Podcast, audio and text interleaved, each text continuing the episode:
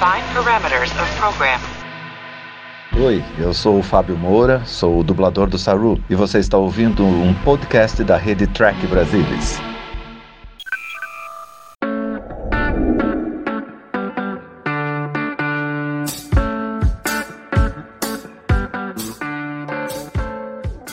Alô, alô, trekkers! Bem-vindos a mais um Trek Brasilis Tonight! Hoje o nosso holograma favorito de emergência não está disponível, parece que deu algum glitch no sistema, mas então eu vou é, ter o prazer de entrevistar sozinha, sem o nosso Pedro, o Eduardo Spor, que é jornalista, escritor, professor, blogueiro e podcaster.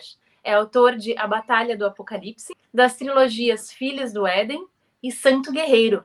Participa do podcast Nerdcast do site Jovem Nerd. Muitíssimo bem-vindo, Eduardo, e muito obrigada por aceitar o nosso convite.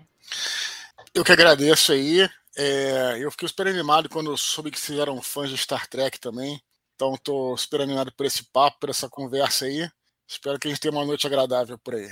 E o que, que tu gostas de Star Trek, então? Conta pra gente. É, assim, é, é, meio difícil dizer, porque tem aquele embate entre a série clássica e a nova geração, né? Na verdade, tem várias séries aí, né? Mas esses que são os mais, vamos dizer assim, conhecidos, é, o cara que é o tracker de raiz sempre vai falar da, da nova geração, da, da, da série clássica, que ela realmente tem um espaço especial no nosso coração, mas eu acho que a nova geração conseguiu trazer algo diferente, né? Conseguiu trazer realmente as grandes histórias de ficção científica. Porque a galera que é tracker aqui sabe que a série clássica ela era obrigada a colocar algumas cenas de ação, por exemplo, né? Porque eles, ela foi vendida como se fosse um faroeste no espaço, então eles tinham que ter obrigatoriamente é, seguir assim algum, algumas regras ali, né? É, e aí, né, para parecer um pouquinho mais, conquistar ali é, a, a, a, rede de televisão, tudo. E aí, quando, quando a nova geração chegou, apesar da, da, série clássica ter personagens icônicos, né? Quando a nova geração chegou, é, eles estavam soltos, né? Assim, eu acho que aí os produtores, os escritores, os roteiristas puderam escrever realmente o que eles queriam, que eram contos de ficção científica às vezes contos que não, não tinha ação, não necessariamente, né? Tinha quando tinha que ter e tal. Então acho que as, a, as histórias da nova geração são muito refinadas, assim, são para mim as melhores, né? É, Deep Space Nine também tem coisas muito interessantes aí, mas se eu pudesse escolher, acho que eu escolheria uma, a nova geração aí. Apesar de que é, é duro, né? Porque a, a série clássica ela nos trouxe tudo isso e, e veio num momento importante da, da história da humanidade ali, sabe? Com a exploração do espaço. É, então, assim, é, sempre quando a gente fala da nova geração, a gente sente estar tá traindo alguém, de certa forma. Sabe que eu tenho isso, na verdade, assim, eu, eu tenho, a minha, a minha favorita é Deep Space Nine, na toda a uhum. vida mais um pouco, e mas assim, no início eu também ficava uma coisa tipo assim, tá, mas como assim que eu vou preferir? Porque eu comecei a assistir pela nova geração. E aí, quando eu comecei Sim. a assistir a série clássica, uhum. tinha muitas coisas que eu não gostava, sabe? E aí eu fui indo, terminei de assistir, porque sim, uhum. porque eu sou fã e tem que assistir tudo, tem que conhecer o Canon e tal, tudo mais.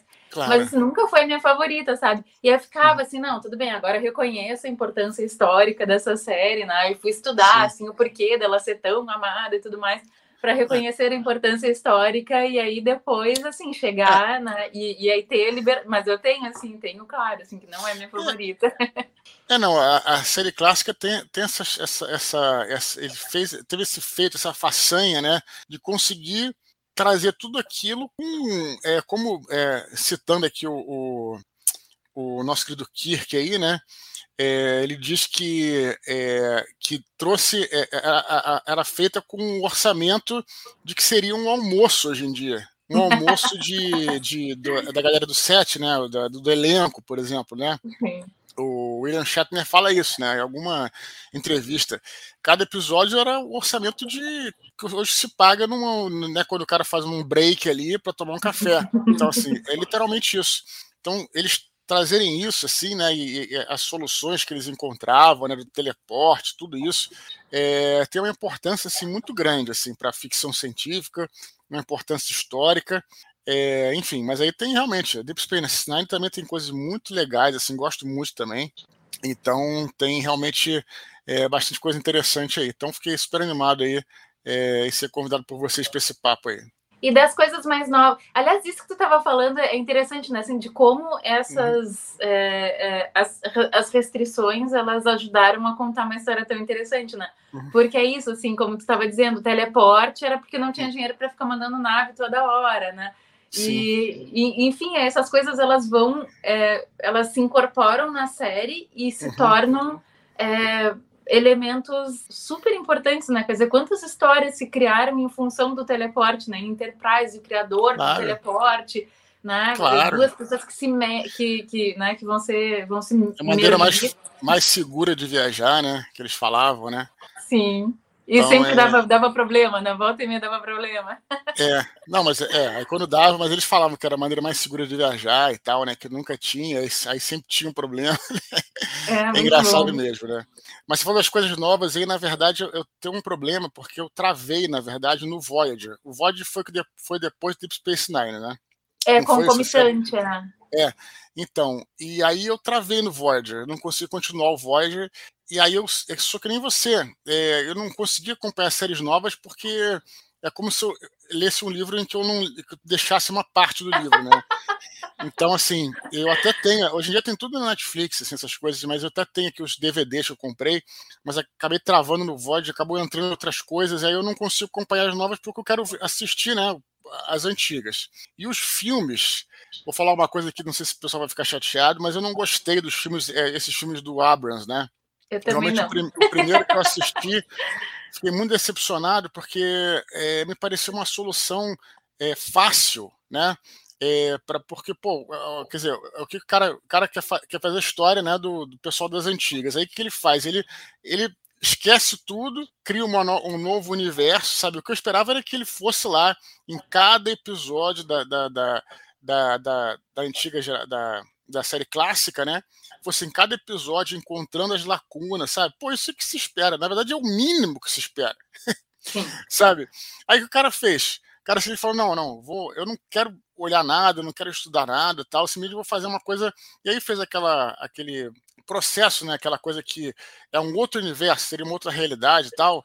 Pô, mas, tipo, então na realidade, sabe, tipo, foi uma solução preguiçosa, ao meu ver. Sei que vai ter muita gente que vai ficar chateada aí. Então eu falei, pô, aí o Spock, cara, não tem nada a ver com o Spock antigo, sabe? Spock com emoções e tal. E, sei lá, aí já não gostei do, do filme. Eu, eu sei que talvez o objetivo deles era ter uma coisa com mais ação, né, e tudo. Mas, cara, assim, sei lá. E aí foi isso. Aí eu, eu, eu é, assisti ali até o Deep Space Nine, comecei a assistir Voyager e acabou que eu não acompanhei essas novas, é, esses novos, essas novas é, séries, né? Mas é isso, sou um fã das antigas aí. É, se pegar o que a gente que eu assisti, né, já é material assim a dar com pau, né? os três temporadas da, da, da, da, da série clássica são sete da nova geração, se eu não me engano. Tá. Deep Space Nine, acho que são seis, não é isso? São sete do Deep Space Nine. Depois tem o começo de Voyager. Tem os filmes, ah, os filmes todos que eu assisti, os antigos, né? Alguns melhores do que outros, tal. É, é, nos filmes não se compara, na minha opinião, a série. É até interessante isso que a gente fala muito.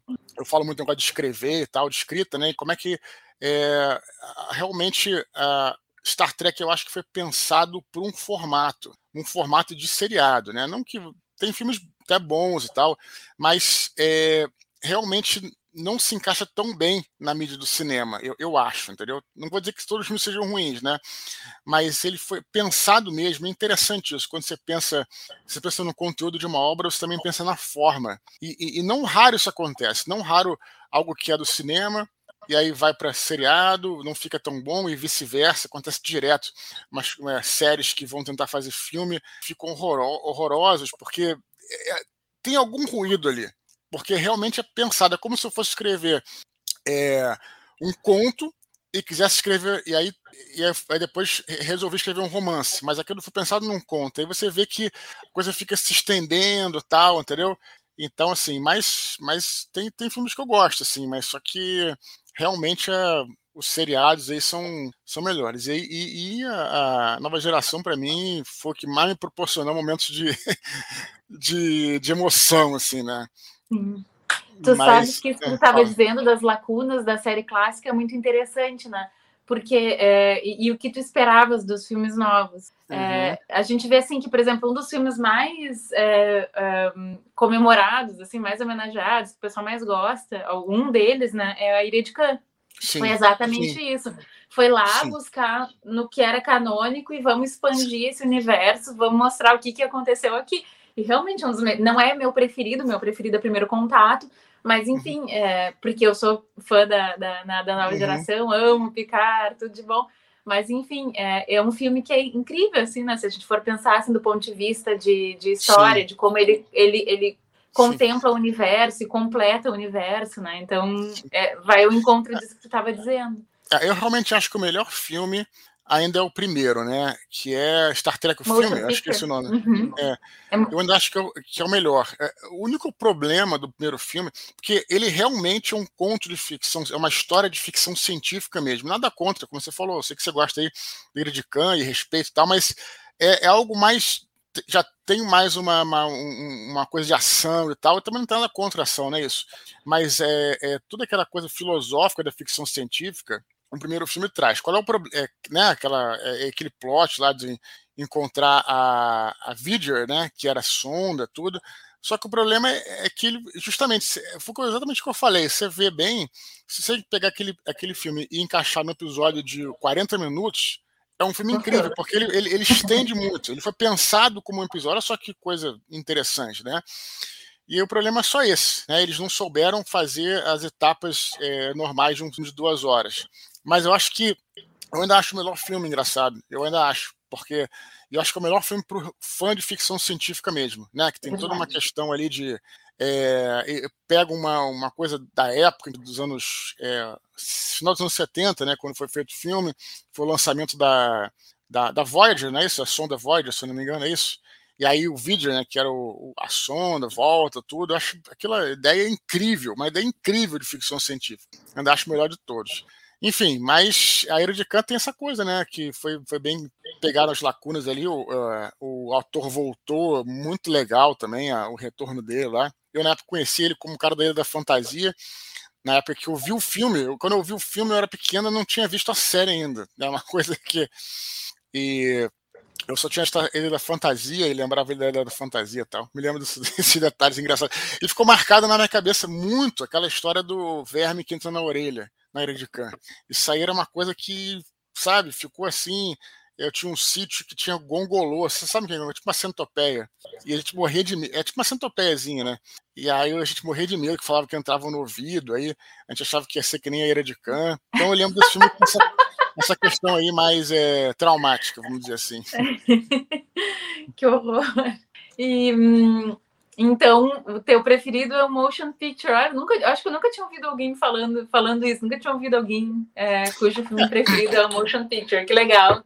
Se você pensar bem, claro, cada um tem suas preferências, mas se você pensar bem, é um fato que é a, a melhor plot, é, talvez seja o melhor plot de ficção científica. Eu acho assim, o plot, né? De ficção científica. Tudo, não, claro que você falou a Ira de Khan, tem a volta do Khan e tal, mas essa coisa de ter uma ideia legal para uma história de ficção científica, né? Pô, é incrível, né? Uma sonda que vai até os limites do espaço retorna com todo esse conhecimento, né? Ela adquire vida própria. Isso aí é uma, pô, uma puta história de ficção científica, né? É, então acho, achei muito legal, assim. Aí eles voltam a, a aí mostra pela primeira vez a Enterprise melhorzinha, né? Porque a, a série clássica ela era muito tosca, tal, né? Então assim, é por isso talvez que eu goste. Deve ser por, esse, por essa razão. E qual foi a obra que mais te inspirou para começar a escrever? Assim, foi livro, filme, jogo? O que, que foi? É escrever de geral, assim, bom, acho que é tudo, né? Na verdade, é uma mistura de, de tudo que a gente faz, tudo que a gente consome. É, cinema, quadrinhos, né? A própria literatura. Literatura, é, a gente sempre bate nessa tecla, né? Que você pode ter o teu conteúdo, pode vir de vários lugares, mas se você quiser escrever mesmo romance, livro, textos e tal. A gente sempre fala isso lá no, nos programas que a gente tem de podcast, tem que ler muito, né, cara? Tem que ter essa coisa, porque tem gente que quer escrever uma história, só que não lê, simplesmente não lê. Então você não adquire o pensar literário, que é uma forma diferente de que você é, é, do que você coloca em outras mídias, né? A mídia literatura ela é muito específica, tal. Então, é, enfim, se a gente for ficar falando, tem muita coisa. Meu primeiro livro, que é Batalha do Apocalipse, foi muito inspirado pelos é, quadrinhos da Vertigo, né? É aí pelo filme é, Anjos Rebeldes também, né? Que tem a ver com anjos, demônios e tudo, né? Uma mistura de Cavaleiros do Zodíaco também, que não tem nada a ver com anjos e demônios, mas a gente acaba se misturando, né? Então, assim como os anjos do New Gaiman são mais filosóficos, tal, os meus são mais porradeiros, são anjos assim mais de combate, que lutam tal. Então tem muita coisa do Cavaleiro Zodíaco e as coisas na literatura todas, né? A literatura, é, assim, inspiração, inspiração da literatura mais, como eu falei, é forma. Ah, e tem muita coisa, desde Stephen King, é, Anne Rice, é, assim, aí você vai pegar muita coisa aí é, de que me inspirou aí no Lovecraft, né, para essa parte mais sobrenatural e tudo, né? E os jogos de RPG também, né? A gente não pode deixar de, de falar dos jogos de RPG que eu até hoje jogo, né? Muito menos hoje em dia, mas na época eu jogava muito e tinha uma um, um, um jogo, um, um, jogo de RPG que era o, o, Vampire, que era de um era o vampiro, lobisomem, é, mago, tal. Então eles eles falavam sobre esses mundos aí é, o mundo das trevas, que, eles, que se passava no nosso próprio mundo, né? Especialmente o Vampire tinha uma história muito maneira que recontava a origem dos vampiros, né? Ia, ia lá a Babilônia antiga, tudo, né? Do começo da humanidade, pegava muita coisa da Bíblia, tal. Então, assim, toda essa mistureba que, que, que eu fui, né, acumulando levou a construir o meu primeiro livro, né? O, o Filhos do Éden. Essa trilogia também é nesse universo. E já o Santo Guerreiro, é, que vai sair, que é uma trilogia, mas só saiu o primeiro, vai sair o segundo esse ano, que é a história de, é, é, é, um romance histórico, né, sobre São Jorge. São Jorge que a gente conhece na tradição aí.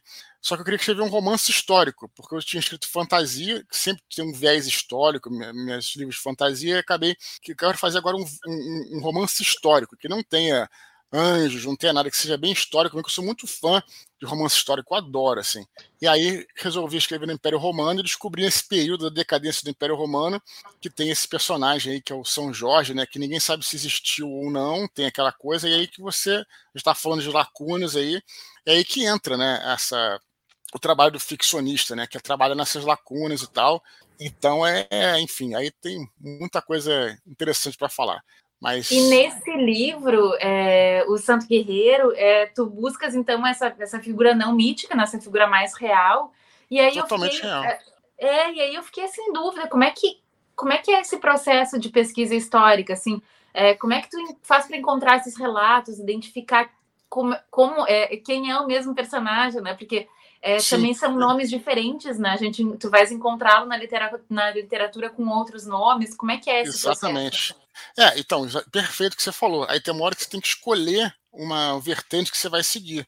Né? Por exemplo, eu acabei escolhendo seguir a vertente do Edward Gibbons, que é um historiador né, uhum. famoso sobre, sobre é, Idade Antiga, sobre o Império Romano, que diz que São Jorge nasceu, na verdade, é, não foi nem na Capadócia, foi na Palestina. Ele fala isso, porque tem um cara, você, você me lembrou disso, tem um bispo chamado Jorge da Capadócia.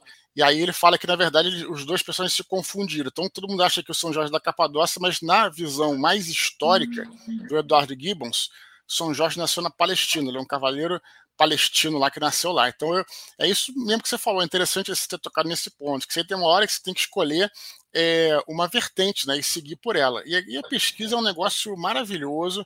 É, eu, é, eu falo sempre que existem três níveis de pesquisa primeiro nível mais superficial pela internet tal, que você não pode acreditar muito, mas ele vai te levar a fontes mais é, robustas. Aí você vai estudar em livro mesmo, né? Que aí você vai ter que ler livros inteiros, né? Assim, não vai ficar só um artigo e tal.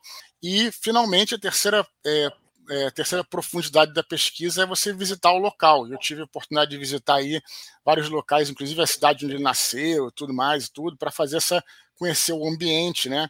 conhecer até. Hoje está diferente, mas você sente ali até coisas como a umidade, umidade do ar, por exemplo, como é que era, como é que é o, o terreno, como é que são as pessoas que são diferentes, mas assim. É, mas de qualquer maneira, é, é, é, é também se você puder fazer essa pesquisa de visitar o local, né? Também é, eu acabei visitando vários locais que ele passa ali, né? E você vai construindo, assim, mas é, é, é eu acho muito é, gostoso fazer essa pesquisa.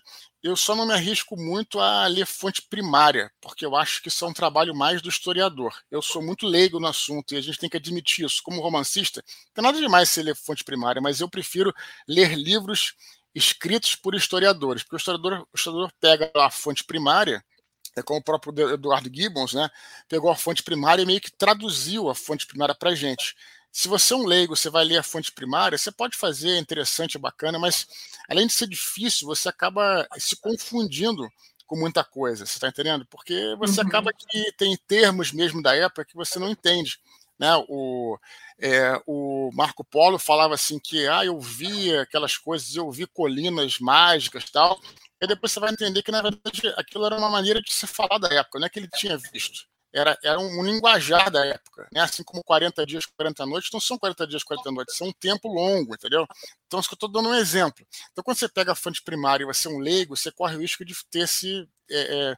eu tenho algumas fontes primárias aqui, eu leio por curiosidade, mas eu prefiro confiar nos excelentes livros de historiadores. Tem muito historiador. O Império Romano, porra, tem. Assim, tem esse cara que eu citei, Eduardo Gibbon, que foi o primeiro historiador história romana. E na outra ponta tem a Mary Beard, que está viva, está viva hoje, né? É uma, então, é, é, é, assim, é incrível. Você pega, você lê o livro dele, que é de 1700 e pouco, você lê o livro dela, que agora ela, ela, ela reinterpreta tudo com é, todas as é, descobertas científicas e responde no Twitter a gente. É, é, um troço maravilhoso. Ela me respondeu umas duas vezes, no Twitter e no, por e-mail. Mas é uma, Mary Beard, é, quem não conhece, é uma historiadora britânica que é top, top, top hoje de, né, de estudo sobre o Império Romano. Então tem tanta coisa, eu acho essa, essa parte de pesquisa muito legal, muito fascinante. E, e não é problema nenhum, assim, sabe? Eu acho muito. E aí alimenta justamente a, a trama, né? Para você criar a trama, né? E eu já vi que o teu processo é super bem organizado. Tu pensas na Sim. história e depois tu vais preenchendo ela. Então uhum. eu fiquei pensando assim, quando tu é, quando tu vais preenchendo essa história, é uhum. aí que tu vais pesquisando as coisas que te interessam ou tu começas a pesquisar antes e aí depois vem a história e aí é, tu já vai escrevendo assim, como é que funciona isso? Eu pesquiso tudo antes porque é, a pesquisa te, te dá meio que a, a combustível, né, para você criar aquela trama, né? Mas é claro que depois surgem coisas, né? Porque você eu, eu, eu pesquiso e crio o roteiro, escrevo o roteiro, mas quando você vai escrever mesmo, surgem algumas dúvidas. E aí você também tem que voltar à pesquisa, né? Para você tirar suas dúvidas. Então, assim, é uma coisa meio que é, não é tão linear. Mas, em geral, é bom você pesquisar antes, ter tudo mais ou menos, né, tem um, um, período de pesquisa. Como eu disse, é um período que tem que investir. Quando você está falando de romance histórico, tem que investir, é, tem investir, que eu digo, tempo, né? Assim, você tem que ler mesmo. É, mas assim, é, é, diferente você ler um artigo de internet e um livro. Você tem uma outra relação com a leitura, a maneira como aquilo cola na sua mente, a maneira como você se concentra. Né? Eu vou deitar aqui no meu sofá para ler um livro. É, é uma outra concentração do que eu pegasse aqui e abrisse o artigo da Wikipédia, mesmo o artigo da Enciclopédia Britânica, que é mais confiável, entendeu? É diferente. Então tem que, tem que fazer isso. É, enfim, mas aí eu tento porque a pesquisa que te traz esse realmente esse e o que é impressionante a gente está falando de Star Trek, né? A gente acha incrível, né? Com o mundo que que eles criaram no Star Trek, né? Todo aquele universo, é uma coisa assim tão rica. A gente que é, que é tracker e tal. Eu sou muito fã e, e, e de livros de fantasia também. Mas o que é realmente fascinante quando você escreve um romance histórico é que é, nenhum mundo criado pelo homem vai chegar aos pés do que é a história da humanidade. É incrível, é incrível porque você não tem, claro, nós seres humanos pensamos ali naqueles, na, na, na, né, na, naqueles eventos, mas na história da humanidade as coisas acontecem, então sempre está lá, você vai ver e você, come, você começa, e tem uma hora que você tem que parar a pesquisa. É, e, e, isso, é, isso é outra coisa angustiante, porque você vê, por exemplo, você vai fazer uma viagem, né? O seu personagem vai viajar. É, nos dois livros, né? Tanto no primeiro quanto no segundo que vai sair, os personagens fazem viagens. Eu acho isso incrível, né? Assim, bacana viajar pelo Império, conhecer. E você vai ver lá a rota que ele vai fazer, as cidades que eles vão passar, e você vai pesquisando cada cidade. Cada cidade é incrível, sabe? O que você tem lá, os povos que estão lá. Cara, é um troço impressionante. Você fica. Aí você tem que cortar. Você não tem como falar tudo né? E você tem que resumir, passou por aquele lugar e tal. Assim, mesmo. Isso, ó, quando eu comecei a escrever O Santo Guerreiro, eu queria fazer um livro só. Já dividi em três, justamente por isso. Mas mesmo assim não é o suficiente, é impossível. E, e também eu acho que nem vale, porque também ficaria uma coisa muito prolixa, né? Está ali para realmente.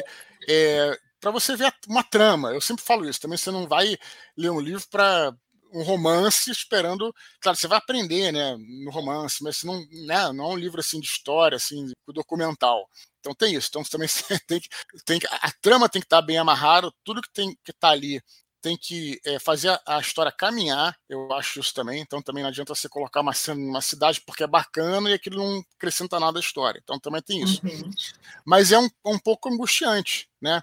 É, por exemplo, nesse período é, que a história cada é, 290 depois de Cristo, foi antes do Concílio de Nicéia, que unificou as igrejas. Então, unificou a igreja. Então, cada uhum. cidade tinha uma congregação. Cada cidade, né, o bispo de cada cidade interpretava o cristianismo à sua maneira. Então, assim, é, é incrível. Tipo assim, você vê, por exemplo, em Antioquia, que é na, na Síria, é, os, é, os, cristãos, por exemplo, tinham voto de pobreza, era uma coisa meio né, tipo Cristo, tal, maltrapilho tal. Você chega em Niceia, por exemplo, que é outra cidade que é até retratada, as duas são retratadas no livro, por isso que estou falando. Em Niceia, por exemplo, que era perto da capital, que era Nicomédia, é, o bispo tinha negócios com o imperador e eles eram ricos, assim, prósperos e tal, se vestiam bem e tudo. Então, assim, é, é, impressionante esse negócio, sabe? Tipo, e aí você quer se embrenhar cada vez mais e tal, e tem que parar, porque senão fica impossível, fica até chato para o leitor. Mas é incrível, né? E eu falo isso com um carinho, né? É, e com um respeito, porque eu também, como eu te falando, né? não só somos fãs de universos, né?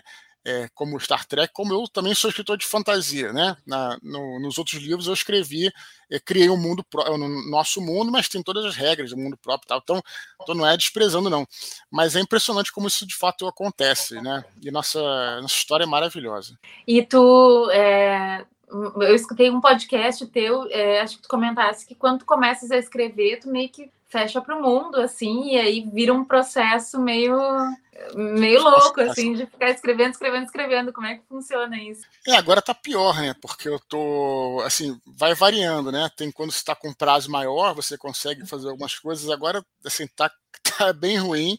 É, inclusive a gente está conversando. E a gente aqui, te atrapalhando aqui. Não, não, não, não, não, não. Tem uma hora, não, tem uma hora que eu tenho, tenho que descansar também, né? Então a gente, por isso que a gente marcou no horário. Eu falei, pode ser um pouquinho mais tarde, tal, para noite, tudo. E na realidade não tem problema nenhum. Assim, a hora, inclusive, que eu também é, eu gravo, gravo muitos podcasts, inclusive depois de uma certa hora, né?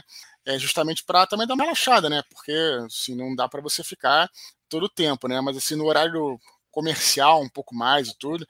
É, isso varia, varia, mas em geral eu fico muito concentrado, não é nem também pelo tempo, é tempo, porque é o seguinte, a gente tem que estar concentrado para a gente é, ser coerente com o que você escreve. Eu, olha, eu já, já um, um grande problema aí que eu enxergo de muitos livros, né, que, que eu leio, né, assim, não falando ninguém, né, em específico, nem brasileiro, nem nada, mas que a história começa bem e ela se perde por falta de coerência no meio, lá e para o final, entendeu? Isso acontece muito, muito, muito. Livros publicados, inclusive. Então, assim, isso não pode acontecer. Você tem que estar tá atento àquela história. No caso, quando o cara escreve trilogia, mais ainda, né? Ou séries, mais ainda. Você tem que estar tá atento àquela história para você não cometer nenhuma incongruência no que você já colocou. Então, você tem que estar tá vivendo aquela história de certa forma. Então, é. Então, por isso que eu fico concentrado. Eu acho que tem que ter um respeito. Isso é, é realmente assim é, é, tem que ter um respeito com, com, com, o público, né? Você não pode subestimar o público, nem é... por exemplo, tem um, um, livro que eu escrevi, eu já contei essa história, não sei se deve ter escutado em algum programa.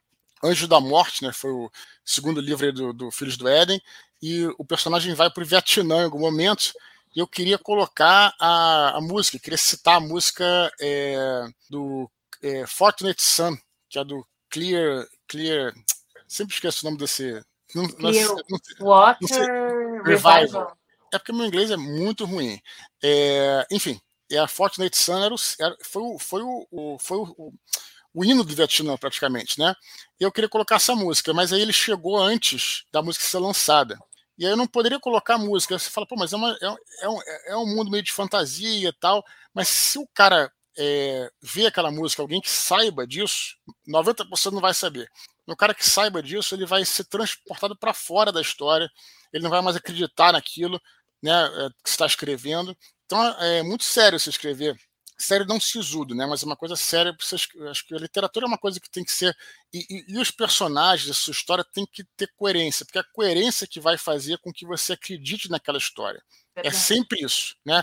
Uma, a literatura é os personagens da história é meramente papel e tinta. Como é que você cria com papel e tinta?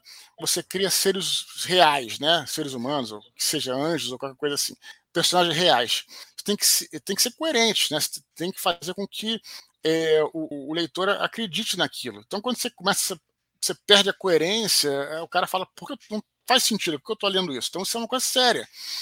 Então, é por isso que eu fico concentrado aí para é, durante o processo de escrita aí, é, e é por essa razão. Né? E, é... e, a minha pergunta, agora fiquei curiosa, assim, porque eu, eu, eu, escrevo, não, não escrevo livros, eu escrevo projeto cultural, enfim, outra história, uhum. mas ainda assim chega uma hora que eu começo a ficar cega porque eu escrevo, sabe? Tipo, uhum. depois que tu lê muitas vezes o negócio, eu, eu começo a ficar, tipo assim, eu já nem presto mais tanta atenção e tal. Uhum. Quando tu vais escrever, por exemplo, uma continuação, um volume 2 de uma trilogia, tu consegues pegar o volume 1 e ler com aquela atenção devida? Ou a tua ideia é já escrever os três de uma vez, justamente para não perder o fio da meada? Ah, eu geralmente eu, eu paro assim um mês para descansar, no máximo dois, e depois eu continuo escrevendo e fico imerso naquela história, né? Mas às vezes eu releio algumas, alguns trechos, sem sombra de dúvida, né? Isso pode fazer. De qualquer maneira, é, o, em termos de texto mesmo, isso acontece e no jornalismo a gente chama isso de deixar o texto dormir, né? Que você tem que. Você já leu várias vezes aquele texto, não adianta você ler de novo, porque você não vai conseguir ver nenhuma falha. Aí você espera o texto dormir, pega o texto no outro dia tal. Isso é um processo, né? Isso eu faço também. E, e também reescrevo os livros, né? Então, assim, depois que eu acabei tudo, aí volto para reescrever, que aliás é o que eu estou fazendo agora com esse último, esse próximo livro, né? Eu tô, já acabei de escrever, eu estou reescrevendo. Aí você vê as, porque o que eu reescrevi antes já tem vários meses que eu escrevi pela primeira vez, então já tem um outro, uma, já estou com uma visão mais afastada, né? E a gente é, reedita, reescreve, e depois tem os leitores beta, né, que podem te ajudar, tem os editores, tudo isso tem um processo, né? Então tem isso, né? Mas é, é, é, isso é interessante que você falou, porque tem gente que eu já ouvi falar que escreve o livro, o livro e fala, não, eu não, não releio o livro. Eu falei, pô, mas como é que como é que você faz, sabe? Tipo, fica um pouco tosco, eu acho, né? A não ser quando o cara é um gênio. Aí realmente tem uns gênios, né? Que não é o caso de ninguém aqui.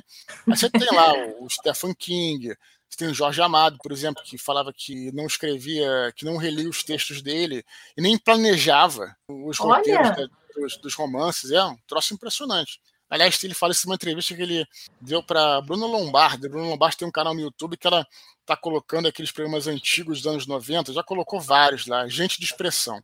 Ela já vi vários, ultra nostálgico o negócio. E tem essa com o Jorge Amado, acho que nessa, nessa entrevista que ele fala.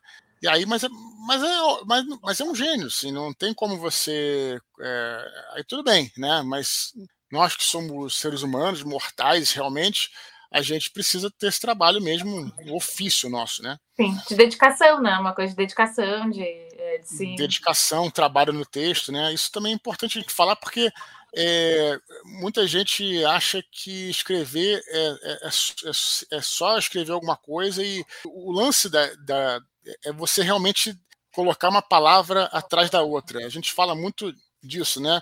Você quer ser escritor, tem que aprender a amar a linguagem, não amar a história. Você pode amar história também, mas se você amando história, você pode ir para várias mídias. Você pode contar uma história no RPG, por exemplo, pode fazer um quadrinho, pode escrever um roteiro de cinema, de série, tudo, beleza. Mas para você ser escritor, você também tem que amar a linguagem, quer dizer, amar a forma de escrever, né? E, e, e ser interessado na maneira como, né, como você vai escrever, as palavras que você vai usar, né, a clareza, enfim, é um processo bem. Eu acho muito difícil escrever. Dizem que na, no desenho, né, que, que os desenhistas, que é, como é que é aquela história que tem mil desenhos ruins antes do primeiro desenho bom, né? Então, na verdade, tudo leva para isso, né? Que é, claro. da dedicação, é, de, é, do esforço até chegar num resultado que se queira, né? Então, é isso que você está dizendo, tem que escrever, tem que botar uma palavra depois da outra, né? Claro. É, entender como é, o sistema, né? Digamos assim, como Sim, é, coloca o, assim, da linguagem. Eu, eu, diria assim que, que o Batalha do Apocalipse foi o meu primeiro livro publicado, publicado mas escrevi muitos até chegar à Batalha do Apocalipse. E aí, às vezes as pessoas ficam, ah, mas o meu livro não está indo bem e tal. Eu falei, cara, esse livro teu, que é o primeiro, ele não vai ser publicado. Entenda isso. Você não vai nem conseguir. Você tem que escrever muita coisa para você, porque é humano, certo? Você tem que treinar para você, né? Você tem que errar muito para você acertar. Acho que seria uma, sei lá, um ponto pacífico, né? Todo mundo acha que, né? Então, assim, você tem que fazer isso. Então, é, é enfim, mas é, eu acho que essa questão, né? Você realmente tem que, né, você vai errar bastante e é bom que você erre para você aprender. E, e, tu traz uma questão aqui que eu, é, que eu uh, já estava até pensando, assim, porque tu, tu tens um podcast para ajudar novos escritores, né? Tu, tu lê algumas coisas, né? dá algumas dicas. Uhum. E aí eu fico pensando, assim, a gente está num cenário em que tem livraria fechando, é, parece que o interesse no livro é, uhum. tem diminuído, assim, o que que... É, e tem autores, inclusive, que acham que é essencial, justamente agora a gente volta para o início do papo, uhum. é, que tenha várias linguagens, né, que uhum. um livro se transforme num jogo, não sei o que, aquela coisa toda multimídia, né, qual tem uhum. sido a tua dica, assim, nesse cenário que parece tão... É, é, tão terra arrasada, assim, para quem uhum. gosta de ler, né? É, o que aconteceu foi que, na verdade, a gente teve o fechamento da Saraiva e da Cultura, né? É, a Saraiva é, teve esse, um problema que não teve nada, nada, a ver com o livro, foi questão de gestão e tal, e a cultura também aconteceu isso, tudo. É, a gente teve a pandemia aí que acabou é, fechando muitas lojas e tudo, mas na realidade é, o cenário é o contrário, está se abrindo muitas lojas, inclusive a, le, a leitura, a Livraria Leitura, que é uma rede, né? É, é mineira, e o mineiro ele, ele é come quieto, né? Então, assim, o que, que a Saraiva fez? Né? A Saraiva acabou dando um passo maior que as pernas, né? Ela era grande livraria popular, ela deu um passo maior que as pernas, acabou alugando aquelas mega stories e tal, e acabou tendo problemas lá de pagar, tendo que colocar outras, outras, outras, outros produtos lá que não o livro e tal. E a leitura não, a leitura fez o contrário. Alugou lojas pequenas, que ela poder, poderia pagar, poderia arcar, e aí foi expandindo. Né? Então, a maioria dessas saraivas que, que, tão fech, que fecharam estão sendo substituídas por leituras que agora está chegando no Rio de Janeiro, né? agora sou do Rio, está né? tá indo para o Brasil inteiro. Então, na realidade, a gente tem um cenário de, de muitas lojas que estão abrindo, na realidade. Então, assim, e nunca foi tão grande o interesse é, por livro. Né? Na pandemia, apesar de ter essas lojas que fecharam né, em razão da pandemia, é, se vendeu muito, muito livro. Muitos livros é, na pandemia. Claro que para nós, é, os brasileiros em si, foi um pouco pior, porque a gente não teve, a gente não podia fazer os eventos, né? Que eu não podia encontrar com as pessoas, estava nesse ponto foi ruim. Mas em termos de venda de livro, foi um arrasa quarteirão, assim, todas as, as, as é, a Amazon, né, cresceu muito com isso, tal. E, agora está melhor ainda porque estão voltando todos os eventos. Então, é, na realidade, o cenário não poderia ser melhor agora. Está voltando, vai ter a Bienal agora em São Paulo, que a gente deve estar tá lá. Olha, eu tenho feito, eu, eu tenho ficado muito, de verdade, muito feliz, porque é, eu tenho sido convidado para muitos e muitos eventos de literatura. Você, você não tem noção. Eu fui agora para o interior do sertão, sertão nordestino, né, no Rio Grande do Norte, em Mossoró, uma feira do livro lá.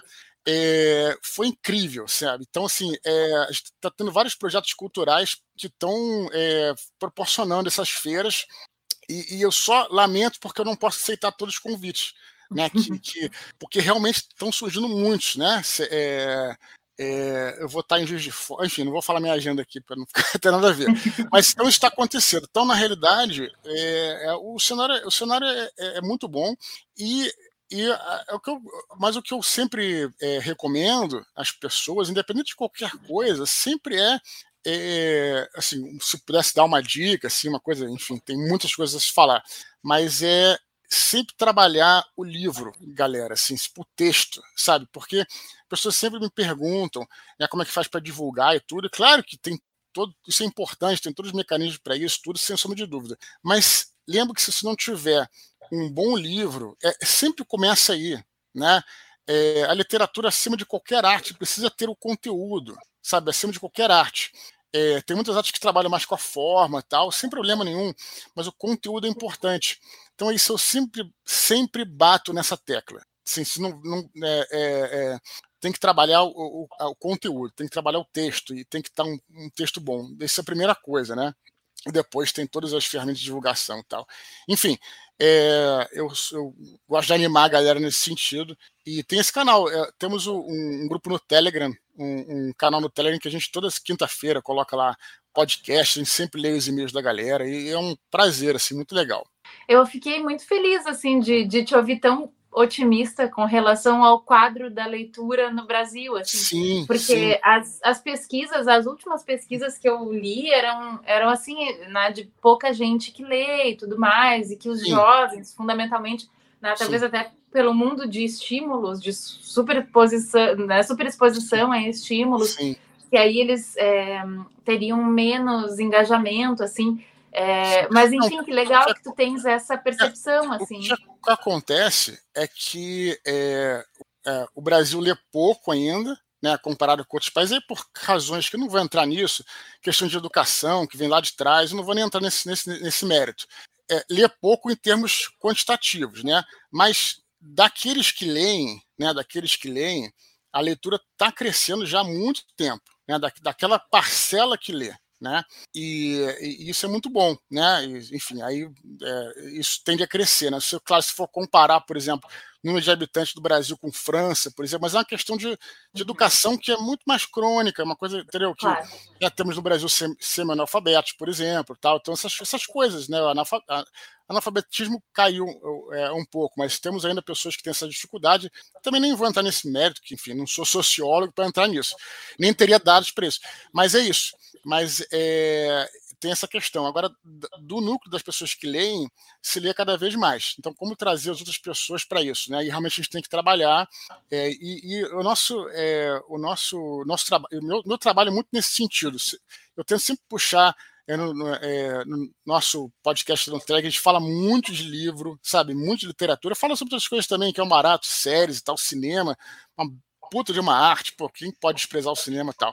Mas, né, é, a literatura, eu também sou, eu, eu, eu também sou suspeito para dizer, né? Eu como leitor, né? Eu acho que é, eu acho que é mais primorosa das artes, mas é uma opinião minha. Não estou falando que as outras são ruins.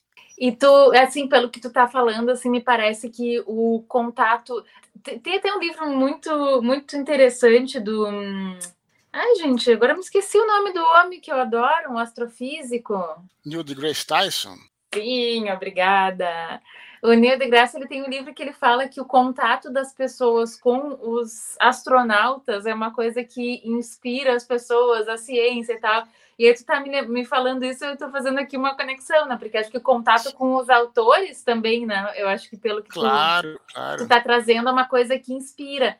E a internet também, eu acho que ela tem sido é, um canal, né, mais jovens nesse caso, porque a gente está vendo muitos canais de YouTube, é, TikTok, essas coisas todas, as pessoas dando dicas de livros, né? Sim, é, não, tu acha que é esse o caminho, assim, a gente buscar maior engajamento dos leitores sim, por é. essas é. vias, assim? Sem dúvida não, por qualquer via, né? Sem dúvida nenhuma. É, é por causa disso, né? Porque você vê que o, o, uma das coisas que nos leva a ler também, além de ser o hábito solitário da leitura, é você poder conversar com alguém, comentar com alguém e tal, né? é, e, e, você ter essa troca, né? É, é, isso, a leitura, ela, ela seria a, a mídia perfeita para isso, porque na realidade a literatura, cada um interpreta meio como quer a história, né? Mais do que o cinema, mais do que a série, mais do que o audiovisual.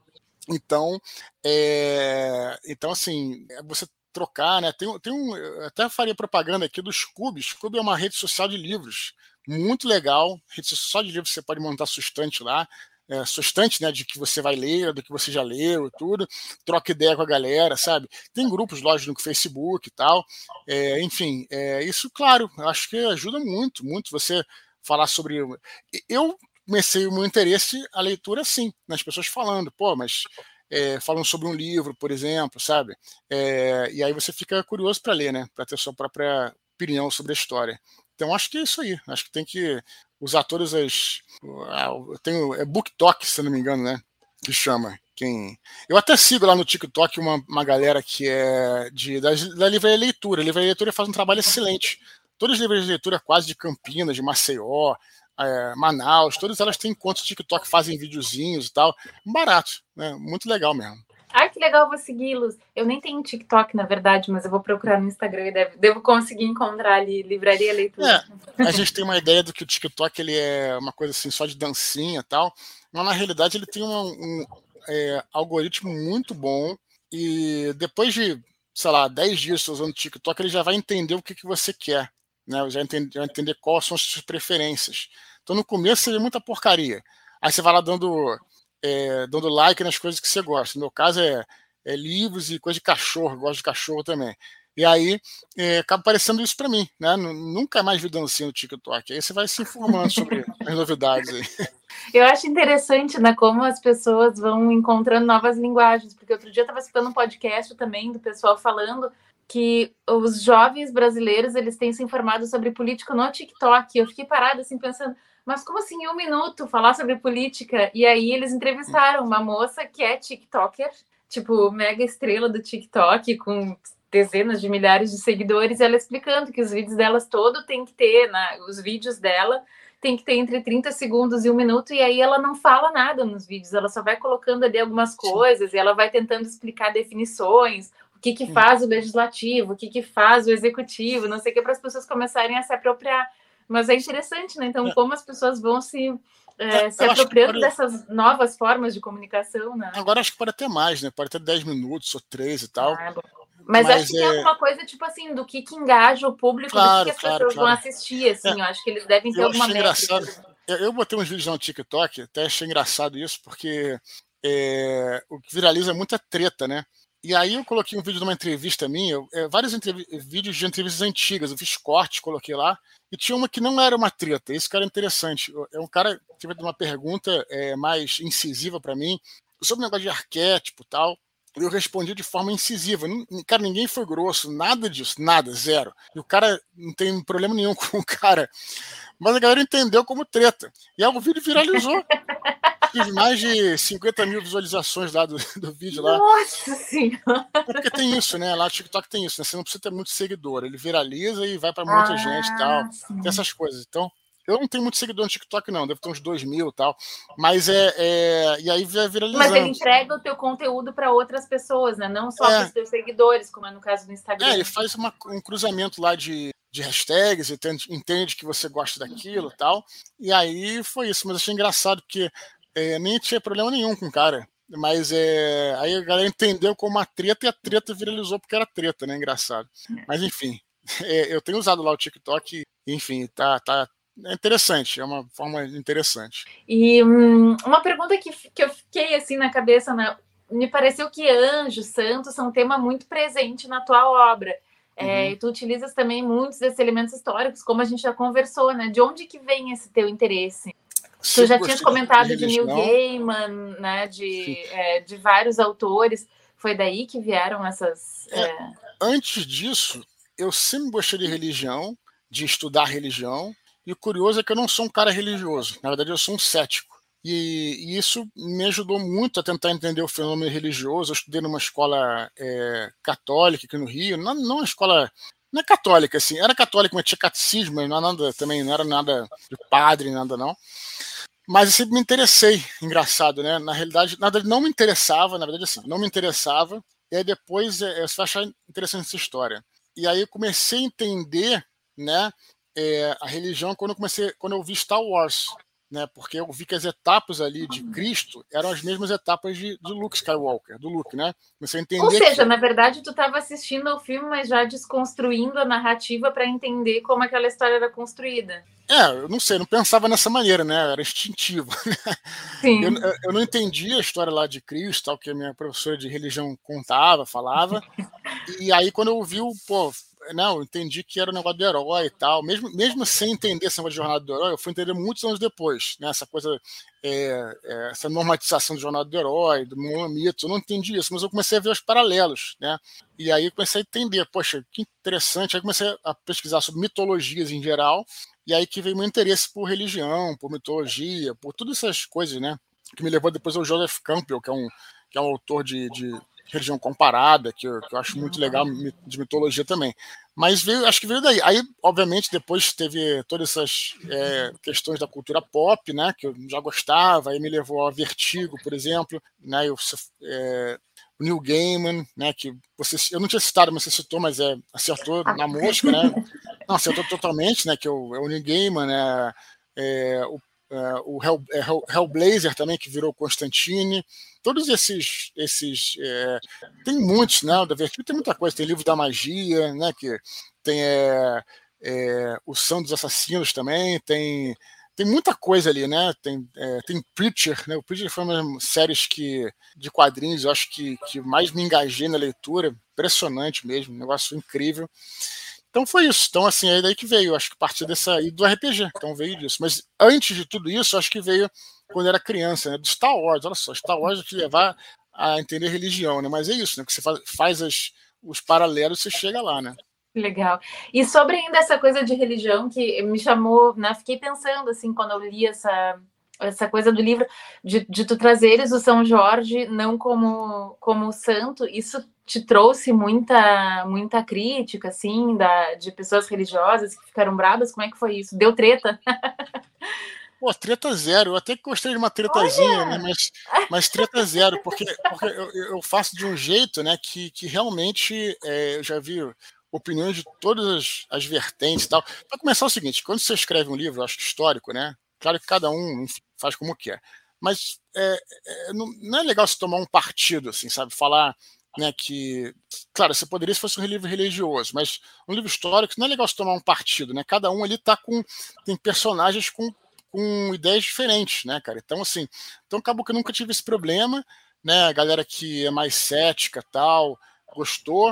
O pessoal que é religioso também é, gostou, porque também. É, porque tem coisas ali, veja, que a interpretação dos personagens também, né? Eu não quero dar spoiler aqui não, mas assim, tem muita gente que há coisas que acontecem, eu não vou falar, aconteceu isso, foi intervenção divina, jamais falaria isso, mas ali acontece coisas que o leitor religioso interpreta de uma maneira e o leitor que é cético interpreta de outra. Está entendendo? Então, assim, isso que, que, eu, que eu acho que deveria ser, pelo menos do romancista histórico, né? Não um cara que escreve literatura bíblica, por exemplo, que é já outra coisa, né? Mas o cara que é um é, romancista histórico, você né, coloca ali a, a, situação, o evento, e cada um interpreta. E os próprios personagens interpretam da, da maneira. Então, ali, então, isso que é interessante. Esse, é essa é uma época muito incrível para se escrever, porque diferente da Idade Média, que eu também gosto, tem mais ou menos um, um pensamento é, mais voltado para um lado. Na época do Império Romano, no fim do Império Romano, você tinha, por exemplo, filósofos, tinha uns cristãos né, que eram crentes e, teístas, e tinham pessoas completamente céticas, né, como filósofos gregos, por exemplo, que realmente, realmente eram ateus. Né? Então, assim, é, e aí você tem a visão dos dois, conflitando, né, dos dois ou dos três ou de outros, sabe? Então, essa é a questão. Então, cada um pega o que, que acha mais interessante e nunca tive problema. E além disso, também me comunico muito com os leitores pela internet. Então, se alguém fica chateado com alguma coisa, eu vou lá e falo, pergunto qual é a coisa. Nunca tive essa coisa de, de ofender ninguém também, sabe? Deliberadamente. Quando você, eu acho que o, que o público sente um pouco se você quer fazer algo para polemizar. Então, você nunca nunca foi minha vertente, nunca quis polemizar nem nada, sabe? Nunca. Não, tô nem, não tenho nem tempo disso, entendeu? Eu trabalho tanto, não tenho nem tempo de me envolver com essas tretas. De verdade, assim, sabe? Então, é, nem, é, nem é, não é objetivo. E outro dia até, outro dia até recebi uma direct message de um cara que ia escrever uma resenha do livro sobre a visão protestante. Falei, pô, me manda que protestante eu não vi ainda. que interessante. É, e vi, já vi vídeos na internet, o cara que era cristão falando, aí uma galera mais não acredita em nada também, bacana, tudo. Então é, enfim, é, então é isso. Então nunca tive problema, não. E se tiver, a gente resolve conversando, né? Não, porque a minha intenção nunca é né, ofender ninguém nem nada, né? Sim. E hum, agora falando um pouquinho sobre RPG, eu vi que tu também tu já fizesse alguns podcasts para RPG Next, eu participo, eu jogo RPG lá. É. Ah, que maneiro. E... Já, já gravei com ele já, tem muito tempo já.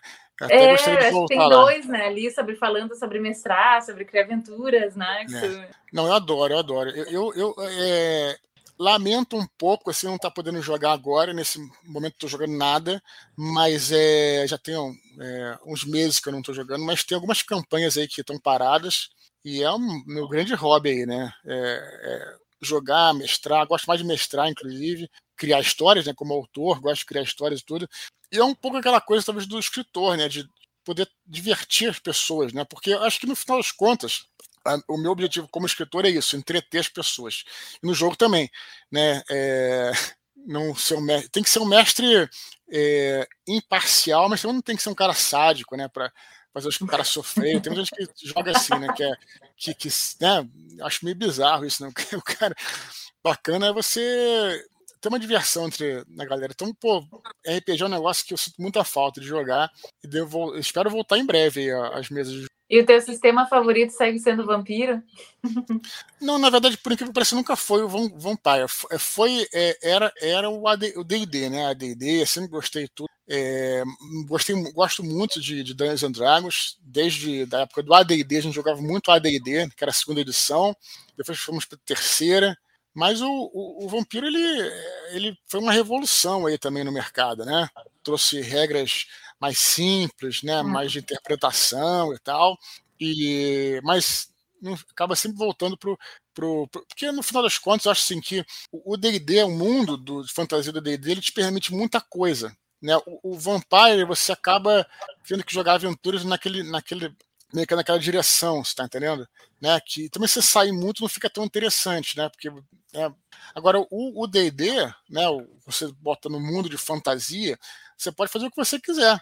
Você pode fazer uma. Eu sempre dou, dou essa, essa, esse exemplo, né? Você pode fazer uma aventura de invasão alienígena sem ficar nada grotesco, né? Você bota lá as naves Spelljammer que tem no mundo lá, coloca os, os Elitides, né? Que são criaturas né, que, que tão, são do espaço mesmo tal. Você faz uma invasão alienígena mesmo, você faz tudo que você quiser. E sem ficar. Sem, ficando coerente. Né? Então, assim, então, você, então as aventuras são infinitas no DD. Claro que alguém vai poder dizer que outros sistemas também. Mas enfim. Então por isso que foi o que eu mais joguei até hoje, né? Mas gosto muito eu de jogar que... sistemas Tulo. Sim. Ah, sim. Não, eu ia comentar assim que eu acho que no final a gente também. Eu também comecei jogando no ADD. E eu acho que quando a gente começa, a gente vai. É... Claro, já joguei vários outros sistemas, né? Principalmente quando eu, eu, brinco ali com o pessoal da RPG Next, que eu nunca imaginei que ia jogar tantos sistemas, porque era sempre D&D, D&D, e teve uma época que tinha virado, o Vampiro tinha uhum. virado moda, né? E aí a gente jogava bastante vampiro, chegou uma hora que ninguém aguentava mais storytelling. mas, mas é que o D&D, no final, a gente vai... É, é, isso, assim, ele possibilita uma gama tão grande de histórias e, as, e, e a gente vai aprendendo na, a, a, essas regras que elas são complexas, né? Se a gente for analisar, assim, aí tu começar Sim. um outro sistema do zero também, acho que também isso, isso, assim, né? isso, isso tem muito mesmo também, essa preguiça de aprender novos sistemas, né? Eu, por exemplo, acabei... É, eu sempre estou jogando agora, é, não agora, mas tenho jogado a quinta edição, que, enfim, não é um sistema perfeito, não, mas, mas às vezes, assim, eu prefiro, quando eu faço uma aventura que é num, num, num outro cenário, por exemplo, né, que não seja de, sei lá, quero fazer uma aventura hoje em dia. Às vezes eu até prefiro forçar a barra e fazendo, fazendo o sistema da, do DD, cara. Sabe por quê? Porque até você aprender um novo sistema, sabe? Então, então, às vezes é mais fácil até adaptar para ser mais rápido, entendeu? Então é. A gente tinha um, uns jogos aqui em casa que eram campanhas históricas. históricas. A gente fazia é, um jogo só, chamado One Shot, né, que você faz só num dia. Já jogamos de piratas, por exemplo, jogamos de Segunda, é, segunda Guerra Mundial, não tem nada a ver com fantasia, mas, mas a gente jogava no sistema do D&D 5. É, é, perfeito? Não, não é perfeito, mas, mas sabe, até você aprender, tá, sabe? Então, às vezes é preferível colocar assim mesmo. Mas, mas eu acho muito legal, inclusive, a iniciativa dos jogos indies, né? Tem muito jogo sistema independente. É, o que eu estou falando aqui, também quero frisar que não é nada contra, não. Acho um barato a galera que está né, rolando, colocando sistemas novos no mercado aí. Tem muita coisa no Brasil interessante nesse sentido. Enfim, então é, é isso, minha trajetória no DD. E quais são teus livros, séries, filmes favoritos? Qual é a tua indicação? Dá aí algumas, algumas dicas para a galera. O que está assistindo? O que está lendo de legal? Bom, é, nesse momento. Muita pergunta, né? Muita pergunta, uma em cima da outra. Não, é, vamos lá. Então, primeiro de séries, né? Você quer saber o que, que eu estou assistindo ou o que, que eu recomendo? O que, que tu recomendas? Olha, eu acho que a grande série, né? Eu vou sair totalmente aqui da. A gente está falando de fantasia, está falando de Star Trek e tal, tudo bem, claro que é, é, essas. Enfim, se for levar por esse lado da, da do, do, ficção científica, né? além do Star Trek, por exemplo, tem o Battlestar Galactica, tem muita coisa interessante aí. Mas acho que a grande série do nosso tempo, eu acho que é Madman. É a série assim que ela realmente é, é, ela é uma série incrível. Não sei se já viu, se você não viu, veja para ontem. É uma série. Eu, eu, eu comecei a ver, na verdade, sem muito interesse, né? Porque eu, até curioso eu ia escrever, estava começando a escrever O Anjo da Morte, que é um, um livro meu que se passa no século XX, e, e Madman se passa nos anos 60, né? Então comecei a, assim, por pesquisa e tal. E, olha, é um, é um, é um show de escrita. É, os personagens são coerentes, é, a, a, e o mais impressionante é que a gente, né, que joga RPG, por exemplo, que escreve fantasia, gosta de ficção científica, a gente sempre tem, tenta pensar num plot que é destruidor. Vai destruir o planeta, vai destruir a humanidade e tal, ou tem um dragão que vai atacar, ou até mesmo né, alguém que morreu, né, um assassinato, por exemplo, tudo. Então a gente pensa coisas assim, mais fortes, né, mais, é, mais chamativas. E aí quando você começa a ver é, as séries em que o conflito é, não é nada, é um, é um problema no trabalho, por exemplo. O cara consegue fazer disso a coisa mais importante, começa a fazer você é, é, se, é, é, se, preocupar com aquilo, né? Enfim, te emocionar no sentido bom e ruim. E aí é uma série que ela é totalmente fora do, do, Você acha que vai acontecer alguma coisa, vai aparecer um, um, assassino. A questão é outra. É muito mais simples e te deixa tão angustiado quanto. Então, assim, é, Madman realmente eu acho que de todas as séries assim que eu vi recentemente, eu acho que é a grande série que, que eu posso recomendar aí. Vale muito a pena. É uma série histórica, né? Fala sobre várias coisas que aconteceram na época lá nos anos 60, nos Estados Unidos e tal. Como é que é o dia a dia de uma agência de publicidade, mas não é sobre isso, é sobre pessoas. É incrível a série. Então, assim, para mim, essa é a grande série que eu poderia recomendar. É... que mais que tem? Filmes, livros que você está falando aí? Filmes e livros, sim. Tanta coisa, né? É... Uhum. Cara, eu recomendo, a, eu recomendo a, a para quem, porque hoje em dia tem muita coisa de Star Wars, eu recomendo a trilogia clássica de Star Wars, que eu acho que se fecha num ciclo bem interessante ali. Para mim, é assim, não é querer buscar polêmica, não, mas já falei isso em todos os lugares e falo sem nenhum tipo de agressividade. Para mim é tinha que acabar ali. Eu acho que não tinha que ter, mais nada, na minha opinião. Na minha opinião, acho que ele fecha um ciclo ali. E é, para mim, o melhor filme de todos os tempos é o Império Contra-Ataque, o filme que eu vi antigamente quando era era adolescente, eu, vinha, eu via todo sábado. Adolescente tem essas coisas, né? Sendo meio fanático pelo negócio, né? Então, é, eu me lembro que quando eu era garoto, todo sábado eu assistia o VHS do Império Contra-Ataque. É muito legal.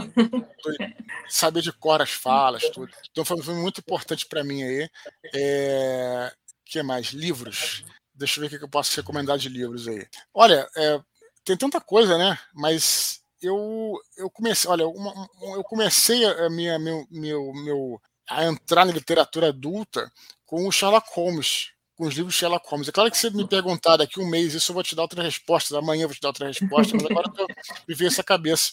O Sherlock Holmes, né, os livros de Sherlock Holmes são incríveis. Eu me lembro que eu achava é, impressionante quando eu li o Estudo em Vermelho, antes de, ler, antes de ver nenhum filme do Sherlock Holmes. Né? Nada tinha visto um que, que, que era o, o Estudo em, é, Enigma da Pirâmide que não é Sherlock Holmes que a gente conhece, é o Young Sherlock Holmes, né?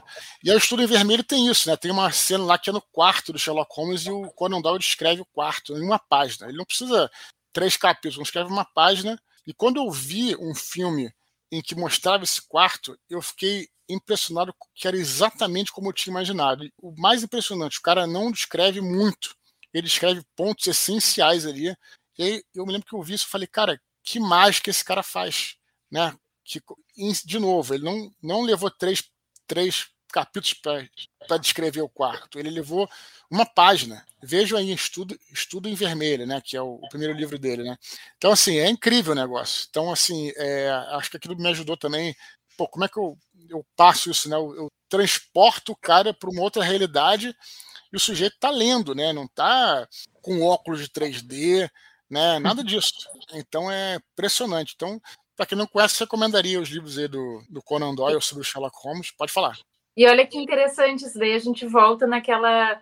Talvez uma facilidade, né? Uma coisa que, que, que fosse mais instintiva para ti, né? De estar tá lendo muito novo o livro e já conseguir perceber quais são os elementos que tornam aquela descrição interessante, né? Uma coisa que para mim, por exemplo, é. é passar batido. Provavelmente é passar batido. Eu ia achar interessante, mas não ia saber por quê, saber ser uma coisa meio difusa. Nossa, que legal esse quarto. Não é, é porque é isso, né? Você tem que, você tem que saber quais são os pontos, né? para você pegar e você acionar aquilo no cérebro da pessoa, né? É, o que, que você tem, o que, que você vai escolher para descrever que são pontos-chave? É, é, um negócio meio é, é, é impressionante mesmo. Né? A Gata Christie faz isso também. Tem uma porque a Gata Christie precisa descrever, às vezes, os detalhes do quarto, porque faz parte da cena do crime. Mas, em tese, ela teria que descrever por, porra, por cinco, seis páginas. Uhum. Mas não, é, é, eu até tenho, não vou pegar aqui, mas tem uma coisa que, que eu usava na, nas aulas, enfim, que eu pegava um trecho e como é que ela descrevia? Era um parágrafo, né? um parágrafo longo, tá? Mas assim, ela descrevia lá o quarto, inclusive era essa, essa mesma exemplo, e até a maneira como ela descrevia, porque é, usava até assim, a, maneira estética, está entendendo? Porque é, você pode falar no quarto aqui havia, havia um computador, também existia mas você está usando verbos parecidos. Como é que você descreve aquilo também de uma forma esteticamente interessante no texto, sem repetir muita coisa, se ficar a leitura fluida, tudo. Isso tudo aí é, é, é uma coisa. É, é o programa avançado do escritor aí, né? Mas, enfim, mas o Conan Doyle tinha essa coisa que, que ele fazia, eu achava incrível o negócio, né? Os personagens também, o, o Sherlock Holmes e Watson, né? Como é que eles eram marcantes, cada um com a sua personalidade. Então, acho que de livro, é, que já falei livro, já falei filme, que mais aí? Já falou série também. que foi já Mad Men. Série, já falei série. Sim, sim. Boas dicas, nosso momento cultural aqui, cheio de, uhum. de dicas legais para o pessoal. Quero fazer teu jabá, onde é que a galera te encontra, onde é que fala contigo? Beleza. Bom, é, me procurem aí nas redes sociais. É, procurem por Eduardo Spor ou por Dudu Spor. É, Eduardo Spor, só que em algumas redes já tinham tomado lá o nome Eduardo Spor, e aí botei do Spor. Então, acho que então, Facebook Twitter, Eduardo Spor, é, no Instagram do Spor, e tem um canal do Telegram que tá bem maneiro, galera. Assim, tá bem interessante para quem gosta de, especialmente literatura, mas não só sobre isso, que é o t.me barra é, Eduardo Spor. É bem simples de achar. E, enfim, e tem muitas outras coisas. Tem meu site, que é doadospor.com.br, o blog, mas aí vocês botam aí no Google que vocês vão acabar encontrando bastante material. E é isso. Então, eu adoro me comunicar com a galera, mando aí direct message. E tem meu canal no YouTube também, que é o. É, acho que aqui é. Nem sei, acho que eu, procure lá, Eduardo Spor, no, na, que vocês vão encontrar meu canal lá. Aí eu faço umas lives interessantes lá, acho que vocês vão, podem gostar. Eduardo, muitíssimo obrigada por, é, por participar do, do, no nosso programa e, e, dar um tempinho aí do livro, dar uma descansada para nos contar um pouco claro. sobre os seus processos, sobre os seus livros. Uhum. Te agradeço muito. Eu que agradeço, foi um prazer. Eu acho incrível essa coisa de, é, das lives, né, que durante a pandemia é, é acentuou, mas foi uma coisa boa, eu acho, sabe? Porque é, se pensar bem, a gente falando essa coisa de literatura, que é meio mágico e tal, também tem algo de, de mágico, né? Então a gente poder estar é, tá conectado assim pela internet, se falando, né? Um em cada parte do mundo, tal. Eu acho muito, muito legal isso, assim, é que as pessoas não se dão conta assim dessa maravilha que é que é a internet, né? Assim nesse ponto. Então é, eu agradeço bastante aí. Espero que o papo tenha ficado legal e que a galera tenha gostado de nos acompanhar. Muito obrigada. Boa noite, galera de casa, e até a próxima.